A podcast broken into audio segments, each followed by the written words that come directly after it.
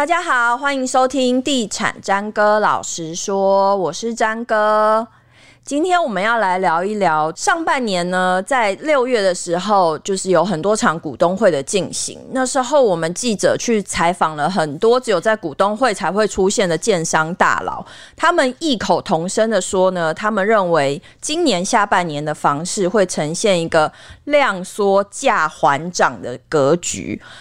量缩价缓涨的意思呢，就是讲说他认为推案量会减少，但是价格呢还是会稳维持一个稳定上升的状况。为什么大家讲的都一样？大家都有同样的剧本吗？今天我们邀请到专家来帮我们分析一下下半年的新案市场到底会怎么走？会真的像这些人的剧本一样走吗？欢迎住展房屋网发言人何世昌，欢迎世昌。大家好，内湖裴勇军又来。我，我有人跟我们抗议说，我们怎么又拿偶像的名字开玩笑？我我我不是姓裴啦，我是姓肥，嗯哦，不好意思。不是，重点是现在年轻人知道谁是裴勇俊吗？哎，欸。可能不知道，其实也差没几年。嗯、我们是可能两年前大学不是我们，我们这边有一个美眉，就是我们有一个正在帮我们录音的美眉，她知道裴勇俊吗？她说她知道、欸，哎，你看，你看，跟我们同年纪，我们也是刚去年刚从大学毕业的。你看起来不像、欸，哎、呃，没关系，我的心灵像就好了。哦，心灵，对对对对。我们刚刚讲了，就是大家异口同声的说，下半年会是。呃，量缩价缓涨的格局，大家讲的都一样。这个剧本谁写给他们的？谁？这个是谁写的？可能是仙女抄公文比赛，大家都是仙女，嗯，去抄了公文比赛，抄抄出来公文，发现都是一样。嗯，呃，就是说，其实对于下半年，其实的大部分的人的看法，对于成交量的看法是比较保守的。嗯，那这个量缩价稳。价为养，这个量说可能有两点了，它指的是推案量，或者是指的是成交量。成交量目前指的都是成交量居多啦。嗯、那之所以说成交量会看得比较保守的一个原因，是因为下半年的变数很多嘛。很多。嘿，大家投资市场最有名的一句话就是。天下唯一不变的事情就是变，嗯、不管是大变小变，它总就是变。那下半年的变数来自于哪里呢？就是除了升息之外，升息一直干扰着大家嘛。从、嗯、上半年一直干扰到现在，还有疫情。疫情大家原本认为说七月应该缓一缓，缓啊也没有。嗯、其实现在还是每天三万多的，嗯、啊，而且两万多了啦。啊还有新的病毒，嗯，嘿，还有这个新新的一个疾病，猴痘啊之类的，大家都是剉咧等嘛。那另外呢，下半年还有什么变数？就是打炒房条例嘛，就打打房五权，嗯，这个预售禁止转售条款到底会不会过？通过。那它过了之后呢，它的内容会不会改变？嗯，会改变多少？这个都是大家观察的一个重点。嗯，当然最重要最重要的就是十一月的。大选，大选对，嗯、那这个大选呢，大家也会观察说。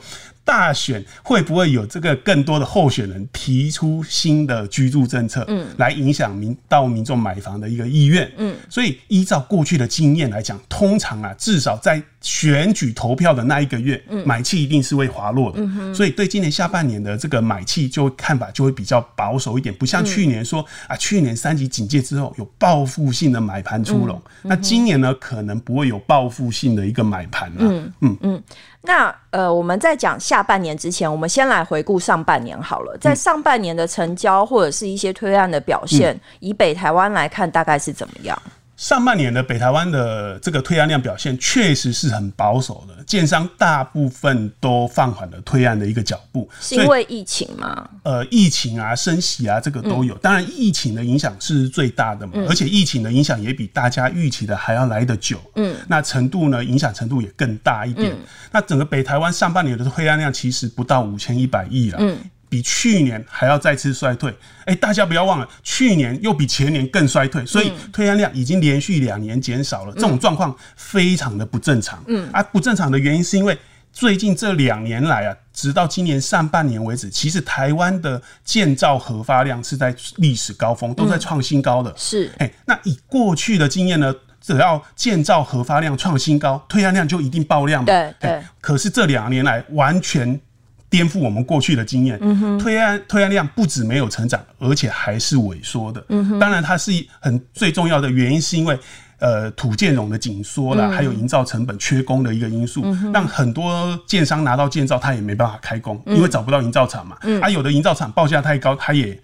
呃，没办法拔拔不出去。嗯、其实建商的心态跟消费者很像，嗯、消费者看到房价涨了，觉得买不下去，想要等房价跌。对建商也是一样，建商看到营营造厂报的报价涨了，他就想说，嗯、我再等等看，再等等看，再等等看几个月会不会跌。嗯、结果没有跌，营造厂的报价一直涨，再涨上去，嗯、这个就很好笑。嗯，所以推案量呢就没办法出来。嗯，那上半年呢也因为疫情的关系呢，让很多建案都延推了。嗯，尤其是。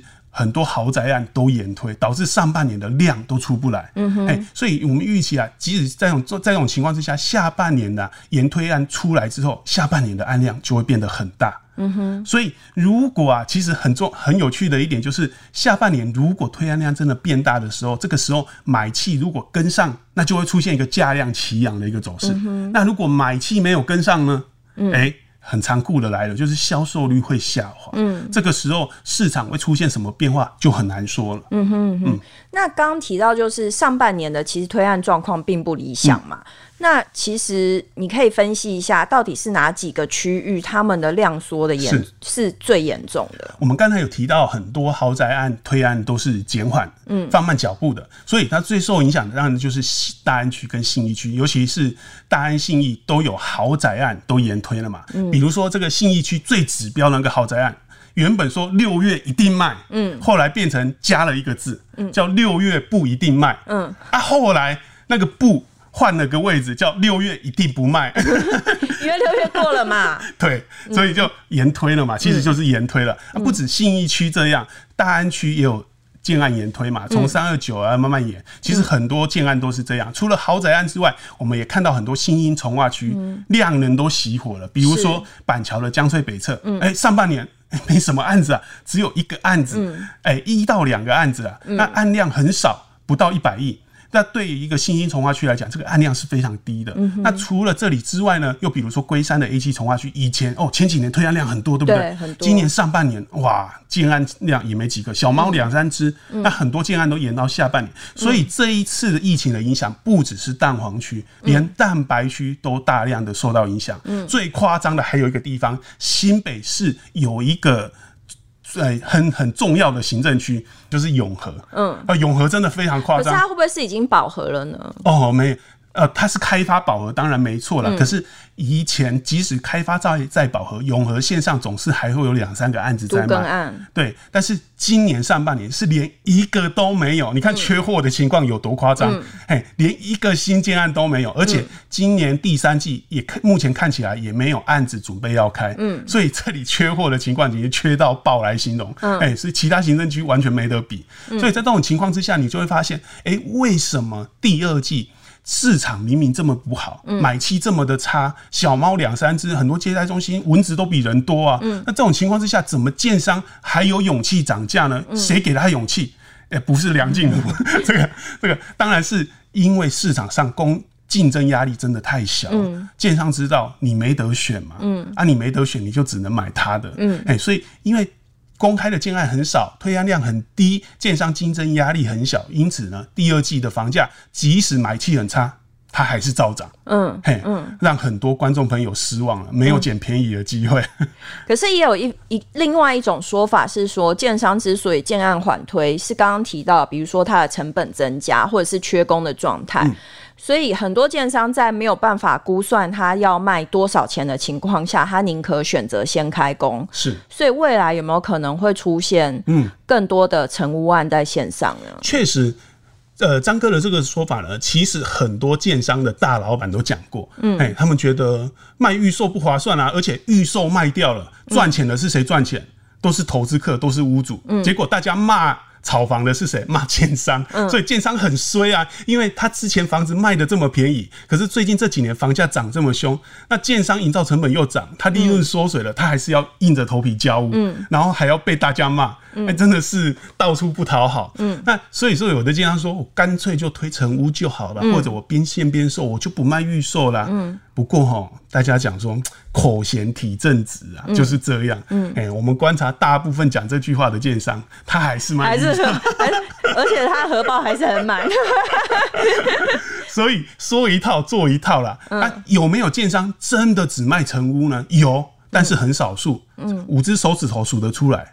哎、欸，嗯，北部、南部都有，中部比较少。哎、欸，真的非常非常的少啊！为什么这种状况？其实啊。过去都一直很多人认为以后预售没市场，成屋的时代来了。嗯、可是我们认为不是这样。嗯，因为我们观察，其实在今年上半年以前，整个北台湾预售案的案量的比例，它占了大概八十五趴，成屋案的比例只占了十五趴。嗯，请记住哦，这个数字还是有含。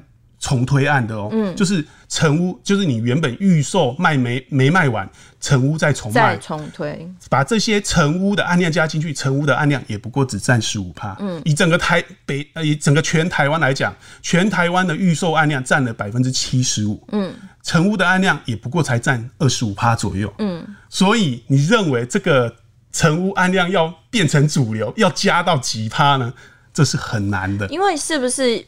也因为预售屋它的付款条件比较轻松，所以大部分的消费者还是宁可买预售。所以对对建商来说，他考量之下，他还是先推预售，会比较有钱入账。其实张哥讲到一个重点，预售屋付款的是相对轻松的，大部分的人，嗯、尤其是年轻人，像我这种二十岁刚出社会的年轻人，要一次拿出，可以请你把像你这种四个字拿掉吗？好，我们暂时拿掉，我委屈一点没关系。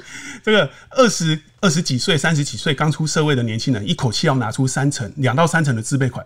确实是很难，那预售的话，付款是相对比较轻松一点，嗯、这是其中一个原因啦。嗯、这也是预售为什么在台湾大行其道的一个原因。另外一个原因呢，是因为其实大家会说啊，预售它没办法掌控成本，那等到成屋的时候，我比较好掌控成本，嗯、这也是一个说法而已。其实这是反映建商的一个惜售心态，嗯、而不是说他就打断。他笃定一定要卖成屋，嗯、为什么说是惜售？是因为他怕太早卖，卖太便宜了。嗯，哎、欸，其实你要转嫁成本，要反映成本，你在预售早就能反映了吗？嗯、你你预售价格提高就好啦、啊。嗯，对啊，其实就是这样。嗯，并不是说啊，你等到成屋才能反映成本。嗯，这是第二个啦，因为你成预售的时候就可以转嫁成本嘛。嗯、第三个是很重要的一项，就是说大家都知道今年。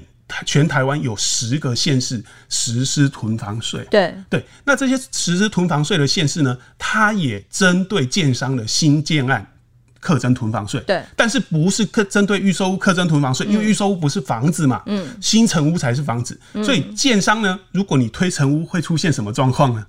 手上太多那个非自用住宅了，对 对对，你就会被课征囤房税。对，那你觉得啊，建商盖房子是拿来卖的，还是盖来缴盖来缴税？嗯，当然是要拿来卖，拿来赚钱的嘛。嗯，他盖成屋之后，他没有在固定的时间，没有在两年内卖完，他又要被政府扒一层皮，要课征大量的囤房税。嗯，那你觉得，如果你是建商，你肯这样做吗？如果你不肯，那建商头脑那么精精明，他怎么可能会盖到成屋再来卖呢？对对对，所以在这种情况之下，大部分的建商还是口嫌体正直的推预售，而不推成屋。嗯、哦，其实刚才讲到，比如说预售或是成屋的比例上面，是有一些人会觉得说，有没有可能成屋会反而成为市场的主流？但就你观察，就是在目前的推案市场来看，嗯、有没有什么样的主流慢慢在？转变当中，比方说过去有一阵子是以豪宅为主，嗯嗯、很多人喜欢推中大平数的产品，是但是其实这一阵子他又开始转，比如说中小平数啊，嗯、甚至是小平数。是，所以你观察这个新推案市场，它的主流有没有在转变当中？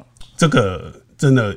你问的问题都太专业，说明太专业我觉得你。那我要问你一个什么样不专业的问题？因为我 怎么减肥？问减肥我可以回答，我减肥了二十几次了，我经验非常多。啊，开玩笑，就是张哥问到这个问题了。其实很多，不管你是投资客啦，或者是你是自助主、自助客。都非常重要，因为这个关系到你以后转手的一个价格，嗯，还有你增值的一个幅度，嗯，非常重要。因为市场上的主流产品，它的增值幅度一定是最高的，嗯。那现在的主流产品跟以前有什么转变呢？大概在二零一四年以前那一波多头，张哥刚才讲，我想到一个重点，就是以大平数、以豪宅为主。确实，根据我们的统计，的确是这样。尤其是台北市，在前一波多头的时候，那种大平数的四房型。占了整个市场高达四成以上，连续好几年都占据第一名。嗯，可是呢，现在啊，自从这个房地合一税上路之后，确实产品上有出现一个非常大的转变，就是。坪数都缩小了，嗯，那平数缩小变成什么房型呢？两三房变成主流。嗯、以前是一个 M 型化，极大或者极小，嗯，哎，你买不起大的，你就买小的嘛，嗯，现在不是，都走中庸路线，嗯，两房或三房，或者是小两房、小三房，嗯，这一种产品在市场上，它变成这个买气最旺的一个产品。嗯哼，那为什么？因为主要是因为套房它贷款上可能有一些困难，嗯，或者是其实坦白说啊。因为套房真的很不好住，嗯，哎，套房真的太小，嗯，那两房呢？呃，对很多人来说啊，刚刚好，因为只生一个小孩的话，或者是没有生小孩，对，居住空间刚刚好，嗯，那并不是说消费者都喜欢两房，不是，嗯，因为你如果住得起地堡，谁愿意住两房？嗯，没有人愿意，是因为在房价跟居住空间的权衡之下，两房跟三房或者是小三房这种是比较适合现代。购屋主他财力可以负担的、嗯、啊，空间又可以，空间大小又可以接受的、嗯，现在主要都是这种房型。所以这这种主流或者是这种趋势，它其实不限是在台北市，对不对？其实等于是说全省推案都是走这个模式。对，而且哦，这个真的很厉害哦。不只是西半部，连东半部都一样。嗯，东半部现在也出现透天都比例都减少了，嗯，也出现这种两房、三房的公寓或者华夏，嗯，都是这样。从台湾头烧到台湾尾，现在都是这种中庸路线的房型。嗯哼哼，那在这个时候，比如说，呃，在这个时候买房的话，那消费者同多半要注意一些什么嘛？就是，呃，我买两房或三房，比如说总价贷的选择啊，或者是，呃，我在看它的就是未来有可能升息嘛，买这样的产品，或者是我在这时候买这样子的预售产品，我还是需要注意些什么？买预售产品最担心的就是没有钱啊，这个买什么产品都是担心没有钱吧？当然，很多人会说，呃，不要买预售，预售很危险，嗯，或者是品质没办法兼顾。可是你想想，你讲这句话的时候，有有想过你现在住的房子怎么来的吗？嗯，其实大部分都是预售来的嘛。为什么有的人说预售不能买？其实那也是一种观念上的一个误解啦，就是说。有的人就心里就笃定说预售一定比较不好，所以他说市场景气很好的时候不要去买预售，因为建商随便盖他房子都能卖得掉，所以建商不会好好盖房子。市场景气差的时候，他就跟你说：“哎，市场景气很差，建商呢一定要偷工减料才有利润，所以市场很差的时候 不要买预售。”那请问你什么时候能买预售？都都不能买了。其实没有，坦白说，市场上你只要找对了一家好的建商，不管景气好坏。他既然是好建商，他就会好好的盖房子。盖、嗯、好房子是不分景气好坏、嗯。那买预售呢，也跟景气好坏没有关系啦。重点就在于说，你选的建商到底可不可靠？当然，你选的建商不可靠，那就另当别论。嗯，尤其是现在买预售要担心什么？我会建议有几种建商要避开。嗯、第一种就是第一次推案的建商。嗯，根据我们过去的经验，因为我们公司资料库里面有很多建商的推案记录、嗯，倒闭。或者是恶性倒闭几率最大的就是第一。建商，哎、欸，这不算一案建商，它是第一次推案。嗯、一案建商跟第一次推案建商可能有点误区，就是他第一次推案，他是他不见得倒。嗯，可是，一案建商是以结果论，就是说他推了一个案子，他公司就收掉了。哦，哎，就是那种恶性把公司收起来的，哎、嗯，永远不会有第二个推案出来的、嗯、这种建商。那第一次推案的建商，因为你没有过去的他那个实际经验可以查、嗯，你也不知道他的底细到底是什么，哎、嗯，所以他倒了，你也找不到人。嗯，所以这种第一次推案的建商呢，不管他是第一次，他有可能第一次只推出一个，或者一次同时推出两个，这种建商最好不要碰，嗯、因为他的推案记录你找不到，嗯，嘿，以后倒了你也找不到。所以我们过去不是有谈过十大建商吗？嗯、十大建商虽然它的品质不一啊，有的建商很烂，嗯，可是呢，它有一个好处就是你绝对拿得到房子，嗯，啊，这个房子可能是品质不好的，嗯，但是你百分之百。可以拿到房子，因为我过去统计的十大建商，他都没有倒掉的记录，嗯，嗯，因为他推案量大，嗯，他也赚得多，是倒掉的几率比较小。嗯，那第二个呢是那一种，呃，他的公司啊，可能是跟母公司用预售屋的同业互保机制的这种案子，嗯哼，哎，这种案子呢，你倒掉其实也也没什么理赔的方式了，嗯，因为它是用同业互保，嗯，哎啊，同业互保可能是两家。同等级的不好的公司，它同时倒掉都有可能。嗯，哎，所以这一种公司也要特别注意一下。啊，然后第三种公司呢，就是那种，诶、欸，它的诶资本额相对比较小。然后他去推很大案子的这一种，嗯、这一种你也要特别注意，除非他背后有母公司的支持，嗯、因为我们知道有很多金主他不方便用自己的名人名出场、嗯、出场，或者是不方便用母公司的名义挂在那个建商的看板上，他就用呃某个人头用那个呃人头的名义去。建新建呃，去成立一家建商，然后推案，这个是、嗯、是是有可能的。嗯，但是如果不是背后有强大的母公司支持的话，哎、欸，这个也要注意一下，也要注意，哎，要特别注意一下。是，所以三大地雷不能踩。对，那刚才讲到了这个，除了三大地雷不能踩，买预售屋现在还要注意什么呢？第一，当然还是有很多要注意的事项啊。嗯、我会建议最好。审视你个人的这个承受风险的能力。为什么我刚才说这个要注意自己有没有钱？当然，它是介于开玩笑跟不是开玩笑之间了。你要真的要注意，注意说你的风险承受能力是什么？这一个建商倒了之后，会不会让你倾家荡荡产？拍拍手，我发音不太清楚。哎，倾家荡产。对，对对。哎，如果会的话，如果你把身家全部压进去，而这个真券商跑了，那你就完蛋了。嗯，这代表说你的风险承受能力是很低的。嗯、那你，我建议你不要买预售屋，嗯、千万不要碰。嘿，那如果你的风险承受能力比较高，你当然拼拼看嘛。嗯，嘿，啊，当然前提是你要找一家。比较好的建商，嗯，嘿，或者是也不能说你的风险承担能力高，你就要去拼了。你刚刚讲的三大地雷，对，觉得我就是要当就是人民的那个验证者。对，我们用一个香港首富李嘉诚的话来勉励大家，就是说你在投资之前，李嘉诚说我在投资之前啊，不是我啦，是李嘉诚，嗯、在他的投资之前花了百分之九十的时间去想失败了要怎么办。嗯，嘿。同样的，你在买房子、买预售屋也要想到这一点。如果你的风险没办法承受，嗯、那建议你不要买。就好像现在股票市场不是跌个惨兮兮，很多人都毕业了吗？嗯、甚至违约交割就是一样。你没有事先想好你能不能承受这个风险，不管是投资股票、投投资房地产，都是一样的道理。嗯哼。然后最后最后有一个迷思，可以帮，请你帮我们解惑一下。嗯、也曾经有专家说，在推案量的大的地方不能买房子。是。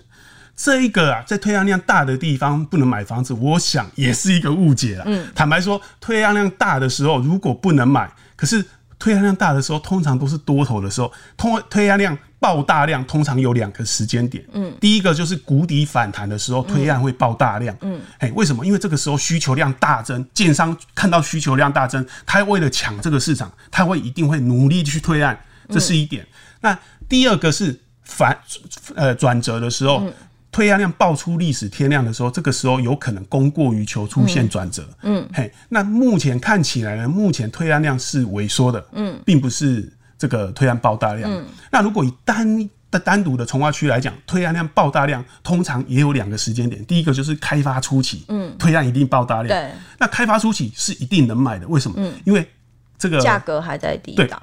在低档最低档，所以很多人都锁定这个从化区刚开发的时候去买房子。为什么？这是是最肥美的鱼头。嗯，嘿，你鱼头不吃，那你趁哪时候吃？难道你吃鱼尾吗？嗯，不可能嘛。另外一个就是我们刚才讲到房市的转折点，嗯，它可能度过了这个初期以后，那它特别来到哪一点？跟跟这个新第一波推案量交屋的那个时间点，刚好。再度爆出大量的时候，这两个时间点如果重叠的时候，这个时候买新从化区的房子就比较危险。嗯，再重复一次，就是说 第一次。这个从化区第一波推案，它如果经历过两三年之后，进入第一波交屋潮，这个时候交屋潮它的交屋量比较大，嗯，而这个时候如果推案量又爆的比较大的时候，嗯，就比较容易出现价格下杀的一个状况，嗯嗯，但是不是百分之百都会发生，嗯，嘿，它跟大环境的景气也有关系，嗯哼哼，好，今天谢谢世昌来帮我们解惑了，就是二零二二年下半年到底我们推案量会呈现一个怎么样的发展，那不要以为建商推他的，你买你的。其实推案量跟我们买房子之间也有呃密不可分的关系。那建商推的预售案到底要怎么买？你要怎么样避免自己踩到不良建商的雷，或是买到不良的预售案。